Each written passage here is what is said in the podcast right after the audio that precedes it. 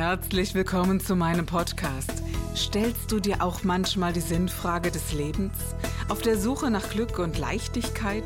Ist Erfolg für dich ebenso wenig eine Frage des Zufalls? Wir reden über alles, was uns Menschen bewegt, im Kerstin Scherer Podcast.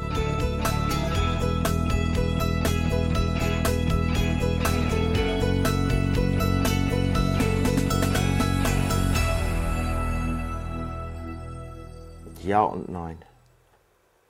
Also es wurde schon in eine bestimmte Richtung, wir, Kauf, wir waren eine Kaufmannsfamilie, also stand da schon fest, dass du mehr ins Kaufmännische gehst. Und ähm, als Handwerker taugst du nicht. Also wir sind keine Handwerker, Punkt. So war das wirklich so, dass ich bis Mitte 20 zu blöd war, um einen Nagel in die Wand zu hauen.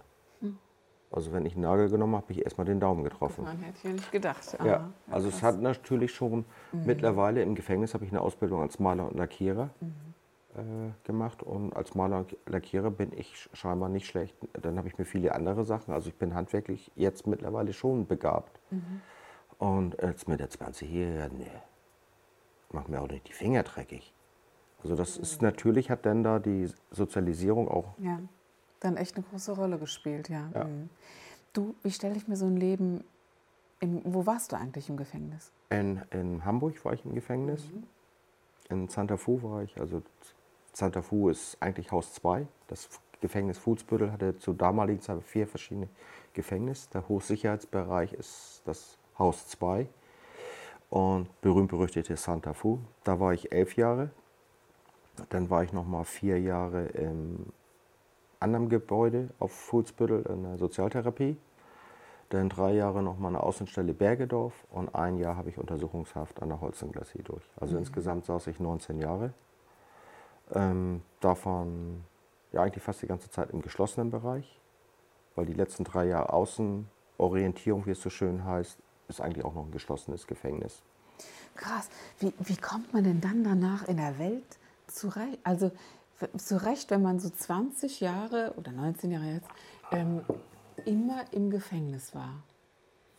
Also wie, wie ist das, wenn man da rauskommt? Ich meine, zwei Jahrzehnte, äh, nehmen wir nur mal die Erfindung des iPhones, wer in dieser Zeit äh, im Gefängnis war und äh, kriegt man diese Entwicklungen dann mit oder wie sieht denn das aus, das Leben? also was politisch passiert ist, habe ich schon mitbekommen. Also das, Das Fernsehen, oder? Ja, klar, das Fernsehen. Also auch im Fernsehen ist so ein Klischee, wir bekommen Fernseher von der Anstalt. Nein, die müssen wir selber zusammensparen, dann dürfen wir uns einen Fernseher kaufen, wenn die Anstalt das genehmigt.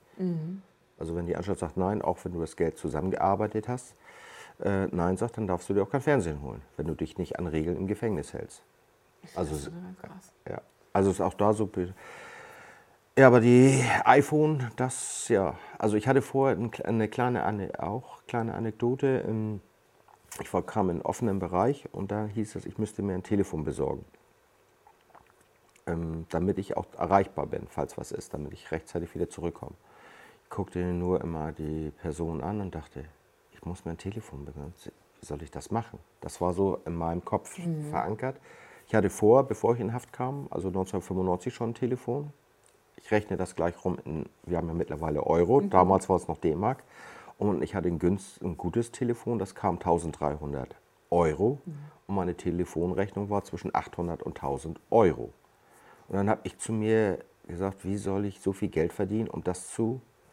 Ich hatte nicht begriffen, dass du mittlerweile Telefone für 20 Euro bek äh, bekommst oder 50 Euro und dass eine Prepaid-Karte 20 Euro kostet. Ja, genau. Ne? Man kriegt ja dieses Leben dann, dann auch gar nicht, und es verändert sich ja, Ja. auch so viel. Ne? Äh, gut, manchmal in meinem Kopf noch nicht mal, obwohl ich äh, überall hinfahren kann und so. Trotzdem kriegt man manchmal Entwicklungen gar nicht so mit, äh, wenn man denkt, wow, war irgendwie doch anders äh, 1993 oder Ja. sowas. Ne? Wo so die, Haupt, die Hauptphase war. Für mich wäre diese, ähm, das wäre Höchststrafe für mich, Freiheitsberaubung. Also diese Freiheit nicht zu haben, hinzugehen, wo ich hingehen will, wäre für mich Höchststrafe. Wie geht man damit um? Man hat Bedürfnisse, Sexualität. Wie geht man damit um im Gefängnis? Also das ist etwas, was man stumpft immer mehr ab, definitiv. Also emotional, gerade im, im männlichen Erwachsenen stumpft man immer mehr ab. Ähm, emotional äh, ja, war ich schon kalt irgendwann. Geht ja anders gar nicht, oder? Nee. Ich meine, das überlebst ja nicht. w- wenn man da, wie soll man da noch hoch emotional und, äh, und so also sein und, äh, und diese Bedürfnisse müssen sich ja reduzieren. Sie reduzieren sich. Und äh, was gut ist, also das Essen ist ja grauenvoll im Gefängnis. Also die Bedürfnisse reduzieren sich so weit runter, dass man ähm, sich freut über Essen. Also es ist immer noch ein ganz großes Thema, obwohl ich nun mittlerweile bald fünf Jahre draußen bin. Und wenn ich die drei Jahre offenen Vollzug, also acht Jahre das nicht mehr. Aber Essen ist immer noch ein großes Thema. Auch diese Entscheidung zu treffen, was ich esse und wann ich esse. Also so ganz Banalitäten, die für jeden Menschen völlig normal sind. Klar, wie oft war ich in der Zeit beim Chinesen? Du Ja. nicht, ne? Oder, oder Sushi hast Ja. du wahrscheinlich nie gesehen in der Zeit, oder? Nee. Vorher. Also es gab es ja so, also ich glaube vor. Obwohl ich Sushi mittlerweile ist nicht so meine Welt, aber Chinesisch bin ich Ja. ganz bei dir. Okay. Ich habe gestern Koreanisch das erste Mal gegessen, das ist auch ganz, ja. Obwohl ich die Portion beim Chinesen angenehmer finde, die ist ja doch ein bisschen größer.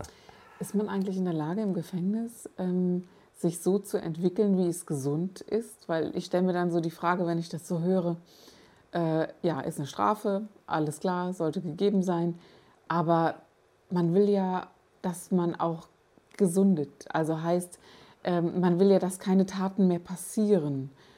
Fördert das Gefängnis nicht manchmal auch Taten weiter draußen? Also nicht jeder ist so reflektiert wie du und macht sich Gedanken und macht Therapien, sondern sitzen die Strafe ab, gehen raus und machen weiter, oder? Wird es nicht schlimmer dadurch?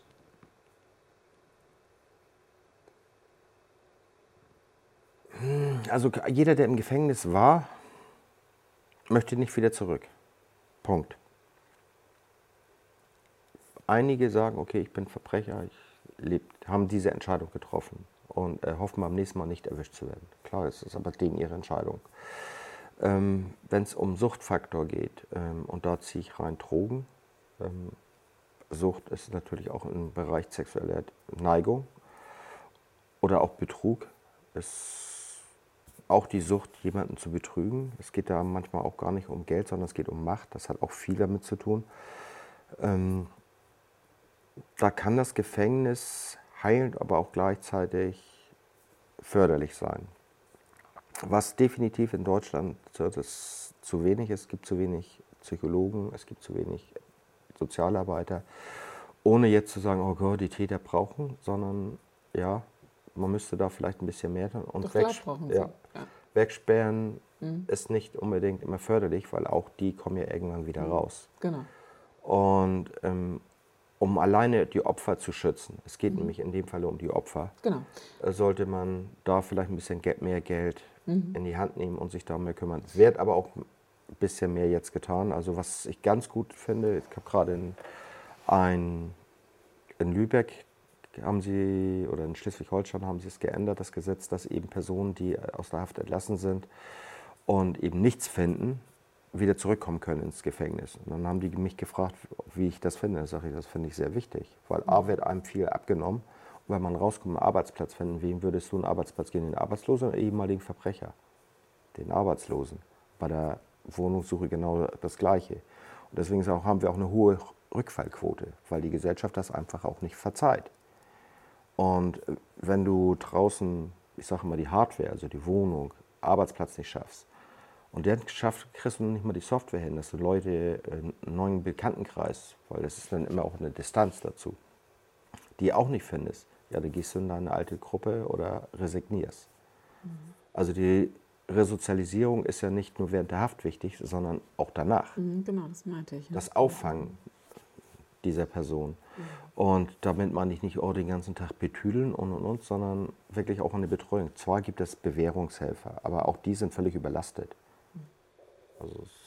Was wollen wir? Wollen wir die Opfer schützen oder wollen wir weitere Opfer haben? Genau, das war auch so meine Antwort, als man mir vorgeworfen hat, wie ich das denn, wie ich denn mit pädophilen Männern arbeiten könnte oder eben mit sexuellem Missbrauch und dass ich das doch äh, praktisch unterstützen würde, dass, dass ich noch sagen würde, die Armen. Ne? Ja. Ähm, ich will das nicht werden, weder so rum noch so rum. Ne? Also, Sondern, Entschuldigung. ja, Ähm, die Personen, die im Gefängnis sind, haben bewusst sich da äh, eine Straftat begangen. genau.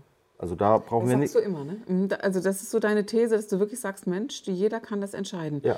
Ich, ich weiß nicht, ob ein Zehnjähriger das wirklich entscheiden kann. An Sie, ein Zehnjähriger, was, äh, eine Straftat zu begehen? Der weiß, was richtig und falsch ist. Brauchen wir nicht diskutieren. Also als Siebenjähriger wusste, klar, ne? Mhm. das ist, du weißt, was, dass es nicht in Ordnung ist, was du tust. Das weißt du. Du weißt die Konsequenzen nicht, wie das Weitergehen führt. Das, aber ähm, das finde ich auch sehr schwierig bei unserem Jugendstrafrecht.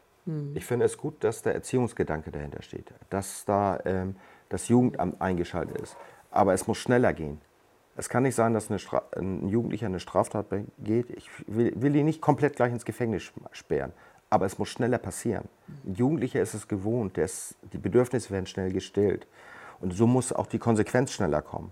Das heißt, viel Geld muss eigentlich genommen werden, damit wir mehr Richter haben, mehr Jugendbeauftragte der Polizei etc., dass die sich wirklich direkt sofort mit denen auseinandersetzen können. Ja. Es dauert wirklich ja äh, Monate bis Jahre manchmal, bis Monate, äh, wesen, ja, manchmal auch Jahre. Ja. Ja. zwei Jahre oder so, bis das wirklich auf. So, und derzeit hat er 20 andere Taten. An die erste kann er sich nicht mehr erinnern. Ja, krass. Euer Verein, wie ist der aufgebaut? Wer hat den gegründet? Hast du den gegründet? Also und wer ist mit dabei? Also mit dabei ist das sehr unterschiedlich. Auch andere ehemalige Inhaftierte sind dabei. Viele Sozialpädagogen, kaum zu glauben. Ähm, Kaufleute, ähm, Projektmanager. Äh, wir sind zwar ein sehr kleiner Verein und achso, Online-Redakteurin auch. Und ja, unser Ziel ist eben, in dem Kosmos, in dem wir uns bewegen, den Tick besser zu machen. Das ist so unser Ziel. Unsere Berufung ist, Opfer zu vermeiden. Also ich, wir gehen viel an Schulen, machen Präventionsunterricht, ja, Folgen kriminellen Handels heißt das so schön. Wir arbeiten viel mit Rollenspiele, Filme, aber eben sehr viel mit dem, was das Bedürfnis der Klasse ist. Also wenn, es kommt immer wieder vor, ein Lehrer sagt, ah, ich habe glaube ich ein Mobbingproblem. Und dann kommst du in die Klasse und merkst, nee, die haben kein Mobbingproblem, die haben ein Drogenproblem hier. Also wird das Bedürfnis der Klasse steht im Vordergrund. Und wenn mich eine Schule dann fragt, ähm, ja, was, wie ist der Unterricht aufgebaut? Das kann ich nicht so richtig. Ich kann sagen, welche Themen wir bearbeiten, aber es geht eben darum, was das Bedürfnis der Klasse ist. Kannst du verstehen, dass ich aus einer Welt komme, die da, dafür gar keinen, gar keinen Muskel hat, die gar nicht versteht, was da so passiert oder dass ich gar nicht merken würde, wann mein Kind ein Drogenproblem hätte und Ja. so? Da, da, das, das findet gar nicht in Nee. meinem Leben gar nicht statt, verstehst du? Ja. Und wenn ich dir so zuhöre, denke ich, boah, das gibt es tatsächlich. Ne? Und das gibt es auch unter 14 und so, dass schon Drogenprobleme Ja. stattfinden. Ne? Aber auch das ist, denke ich, ähm, die denken immer, oh, das ist nur für die Schüler, die abdriften. Nein, ich finde diese Aufklärung auch für Leute oder für Schüler ganz wichtig, Ja. ähm, die überhaupt keine Berührung damit Ja, auch für haben. mich, weißt du, dass Ja. ich auch sehe bei der Freundin von meiner Tochter oder bei meinem Sohn, dass ich direkt sehe, was geht eigentlich ab. Ähm, wir hatten vor geraumer Zeit über sexuellen Missbrauch genau deswegen eine Sendung gemacht, weil ein Kind, das sexuell missbraucht wurde, sieben bis zwölf Erwachsene braucht, bis überhaupt mal einer reagiert und das glaubt. Ja. Da habe ich gedacht, wow, da muss man doch aufklären. Und hier bei Drogen genauso. Zum Beispiel gibt es doch dieses Ritalin, das Mhm. sagt dir sicherlich was. Ich empfinde das als Droge. Warum? Weil es ein Einstieg ist für später in äh, etwas, wo, wo die Kinder, die heute erwachsen sind, zu mir sagen, du, ich brauche heute Koks, damit ich überhaupt auf dem Level bleibe, weil ich mein Leben lang Ritalin bekommen habe zum Beispiel. Ne? Ritalin ist sehr spannend. Ritalin ist ein hoher Missbrauch, äh, gerade im Studentenwesen, Mhm, genau. weil Einzige, was ich weiß. Ja. genau. Und äh, lustig ist, oh, hoffentlich lehne ich mich nicht zu weit in, sagen wir, in den Studienbereichen, die später, ja, Studienbereich Rechtswissenschaften, eben als Leistungsunterstützung. Mhm, Genau, ja. Das, also ich kenne viele junge Ja. Menschen, die im Studium sind, die das auch heute zu Ja. mir sagen. Die sagen, ich kann gar nicht mehr ohne Kerstin. Ich äh, kann mich nicht konzentrieren länger als eine halbe Stunde. Ich würde mein Studium ohne Ritalin, Koks oder ähnliches nicht schaffen. Das sagen sie ganz klar. Ja. Und das ist eben dieses Leistungsprinzip. Und das ist mir aufgefallen, als nach den 20 Jahren, als ich in der Gesellschaft war, was ist hier in den 20 Jahren passiert. Also für mich war es sehr krass. Sehr, sehr krass. Also wir haben eine wesentlich stärkere Ellbogengesellschaft. Also wesentlich stärker. Jeder ist auf sich selber konzentriert. Eine, die Toleranz wird immer weniger gegenüber allen möglichen, anders denken, anders aussehen, wie auch immer. Nur noch auf ich bezogen. Für mich war es die Hölle, während der Stoßzeiten öffentliche Verkehrsnahmenmittel zu benutzen, weil es ist völlig egal, ob jung, alt, Männlein, Weiblein, da ist ein Platz, Da steht will- keiner mehr auf, ne? Nee. Nee, mhm, genau. Also dieser Respekt oder diese Rücksichtnahme, die habe ich was es teilweise, früher noch gab. Ja. Ne? Ge- Ja. Mhm. die habe ich mehr im Knast kennengelernt äh, oder mehr im Knast gehabt als draußen. ja, Wahnsinn. Und Kriegsschauplatz ist Autofahren. Ich war zuerst, ich, äh, ich muss mich auch selber immer wieder da selber ermahnen, weil man sich dann auch da mitreißen lässt. Und ähm, da fange ich auch eine Aufklärung. Also auch da, das, und das finde ich auch wichtig für alle, für komplette, für die kom- komplette Klasse, dass sie es einfach sehen. Ähm, Beleidigungen haben sich dann so verallgemeinert. Äh, du Idiot. So begrüßen sich Freunde untereinander, wo ich denke, was, das haben wir nicht getan. So haben, und beleidigend haben wir uns nicht begrüßt. Das kann ich mich nicht daran erinnern. Nein, und auch die Sprachwahl allgemein Ja. äh, war, Mensch, ist ja Porno, ne? Ja. Also hört sich nett an, aber es ist immer noch Es Porno. ist- ja. genau. Oder, ähm, Alter, fick Genau. doch deine Mutter und so. Ne? Also es sind ja Äh, wirklich so Sätze, die, die ich mich gar nicht traue auszusprechen, die, die gang und gäbe sind. So kommt meine Tochter, jetzt ist der vier- in der vierten Klasse, ist, kommt die nach Hause und sagt, Mensch, die, klar, das ist ein normaler Slang. Ne? Ja, genau. Krass finde ich das. Guten Morgen, du dieses- Bitch. Genau. Wo, wo ich sage, Genau, und die noch stolz sind und sagt, hey, geil, du heute besonders, ne? Bauchfrei und so. Also ich habe Und, äh, eine schöne Situation, hatte ich mal, manchmal muss man auch Glück haben im Unterricht. Mhm. Ich kam äh, in die Schule und zwei Jungs begrüßen sie mich, guten Morgen, du Hurensohn. Je, jeweils, ne, und klatschen sich mit ihren Händen so ab, wie es dann so ist, so Teenies. Ich komme in die Klasse, wie gesagt, man muss auch Glück haben, sitzen die beiden da. Ich habe die ganze Klasse liebevoll begrüßt und zu den beiden, guten Morgen, du Hurensohn, guten Morgen. Die haben mich angeguckt, völlig perplex. Ich sag, wieso, so habt ihr auch doch begrüßt, das ist doch normal. Und das ist das, Das haben, die, haben die gar kein Bewusstsein dafür? doch, denn ja. Ah, und reden die Eltern zu Hause auch so? Das weiß ich nicht. Mit den Hast Eltern hab, Nee? äh, nee, da, das, das habe ich nicht gefragt. Also mir geht es ja auch nicht um, um die Eltern. Nee, klar, aber wüsste ich mal gerne, ne? ob das zu Hause so, äh, kann ja Nee, sein, ne? junge Eltern und so, nee, ist einfach eine coole Sprache. Ja, es hat sich so auch durch die Musikwelt und Ja, klar, Rage Against the Machine und Motherfucker ist drin. Ne? Also es ist einfach äh, auch, Ja. auch meine damalige Musik gewesen und, und äh, all diese, diese Texte sind drin. Rammstein ist nicht, äh, nicht unbeliebt, um es Ja. mal so auszudrücken. Macht eine gute Musik, aber die Texte sind manchmal schon krass. Ja. Also gar keine Frage. Ähm, das hat sich schon enorm entwickelt. Ich finde auch das Lebenstempo hat sich Ja. enorm entwickelt. Also das ist etwas, was ich echt krass finde, wenn man mal Fernseh schaut von vor 20 Jahren und heute, was man zugeballert wird und auch was man leisten muss. Das finde genau, ich das was man leisten muss. Aber das leisten muss, äh, dieses Muss, stört mich eigentlich. Mich auch, ja. Mhm. Weil Sehr wir, wir, weil wir entscheiden ja, Mhm. ob wir es müssen oder nicht müssen. Und ähm, ich habe eine gute Partnerin, die mich da wieder ab und zu reduziert. Weil klar, mir fehlen die Jahre. Ich habe bei Null angefangen, als ich rauskam. Ich hatte nichts. Ich hatte auch keine Unterstützung in der Hinsicht vom, von den Ämtern. Ich habe viele bekannte Freunde gehabt, die mich in irgendeiner Form unterstützt hat. Aber Geschichte, ähm, wenn ich raus, also um nach draußen musste ich mir einen Arbeitsplatz suchen, was ich auch dann getan habe, was auch sehr schwer war. Ich hatte einen Arbeitsplatz Aus dem Gefängnis raus musstest du einen Arbeitsplatz Platz suchen. suchen. Gut, und der Vertrag wurde äh, mit, dem- mit dem Gefängnis und dem Arbeitgeber. Weil wenn ich rausgehe, muss der, wenn ich nicht zur Arbeit erscheine, muss der sich natürlich beim Gefängnis, Herr Jakobs, nicht zur Arbeit erschienen. Falls ich auf Flucht etc. Ist ja normal. Also das kann ich schon. Ähm, nun habe ich aber, hört man aber so, dass man Unterstützung bekommt, wenn man Hartz IV. So, und dann bin ich hingegangen und habe gesagt, äh, könnte ich einen Kredit. Also es ging nicht nur mal, dass ich was geschenkt habe, sondern einen Kredit. Nein, Sie arbeiten doch. Nun habe ich eine Wohnung. Ich hatte keine Gabel, ich hatte kein Messer, kein Topf, kein Bett, nichts. Komplett mit Null. Also habe ich Stück für Stück alles zusammen gespart. Also ich habe ja nichts gehabt. Noch ein bisschen alte Kleidung und komplett alles Stück für Stück. Und natürlich hat man dann, wenn man rauskommt, Bedürfnisse, man sieht das woanders auch. Fängt an, man will auch ein besseres oder ein Telefon haben. Ja klar, man will Also- auch anständig aussehen, man will sich auch so kleiden, man will dazu passen, Genau. man will auch mitleben und äh, ja, selbstverständlich. Ja. Ja. Möchte dann auch mal was anderes essen. Ich wollte keine Dosen aufmachen. Ich habe mich auch gefreut, über einen Wochenmarkt mal zu gehen oder frisches Gemüse zu kaufen. Ja. Gibt es das im Gefängnis, frisches Gemüse? Blöde Frage, aber das sind so. Es gibt einen Kaufmann, ja, aber die Preise sind wieder an Tankstelle.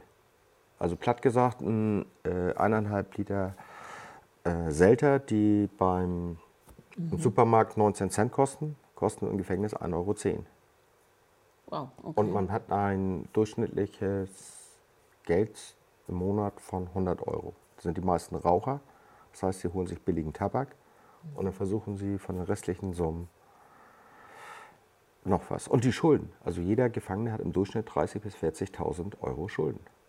Durch die Gerichtsverhandlungen, durch die Opfer, die zu Recht Geld bekommen, ähm, Anwaltskosten etc.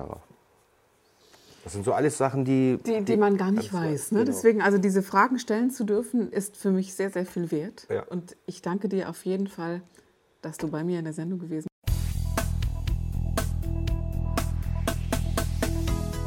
Das war der Gib dich ganz Podcast mit Kerstin Scherer.